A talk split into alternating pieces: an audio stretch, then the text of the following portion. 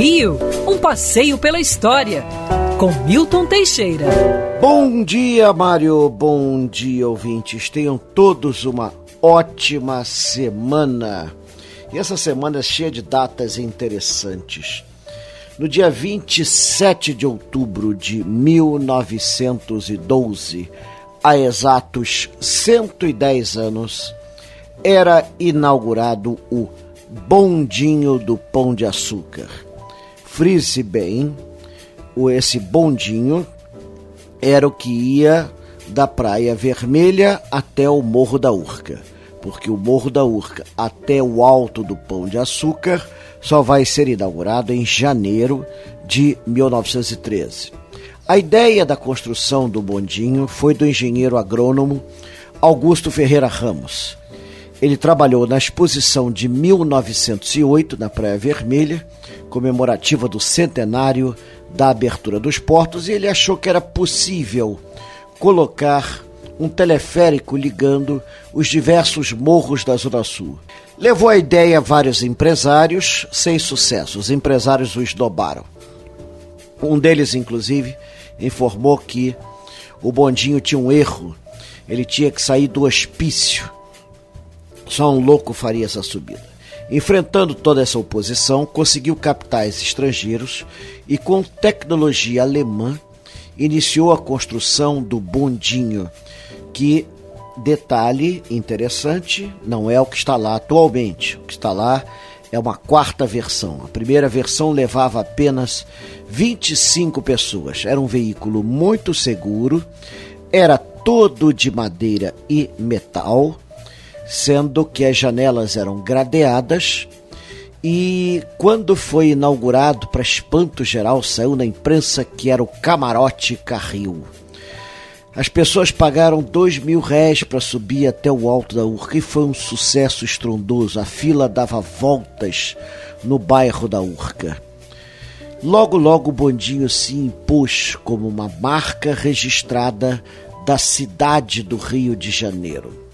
Algumas vezes ele parou de funcionar quando da intentona comunista de 1935, quando uma bala cortou um dos cabos. Em 39, ele voltou a funcionar. Finalmente, em 1951, arrebentou outro cabo, mas foi logo trocado. Nunca ninguém morreu no bondinho. O bondinho tornou-se assim um local tão idílico que até mudou o ânimo de algumas pessoas. Havia um livro de presenças antigo ali e alguém escreveu em 1934: Vim com a ideia de me suicidar mas ao chegar fiquei tão encantada que desisti. E realmente a vista lá de cima é magnífica. O Pão de Açúcar tem 398 metros de altitude.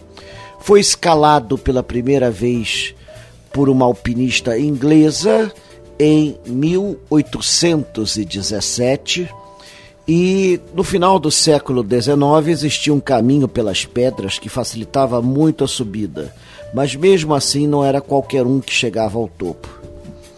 Finalmente, em 1912, fez-se o bondinho para Urca e em janeiro de 1913 o bondinho seguinte.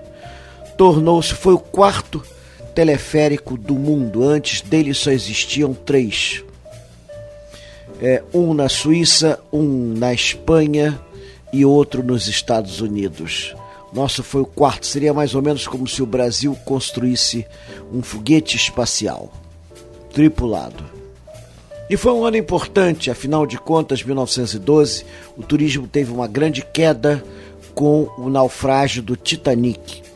O tráfego marítimo diminuiu muito no mundo, né? E esse foi um investimento que acreditava no futuro e realmente confirmou-se.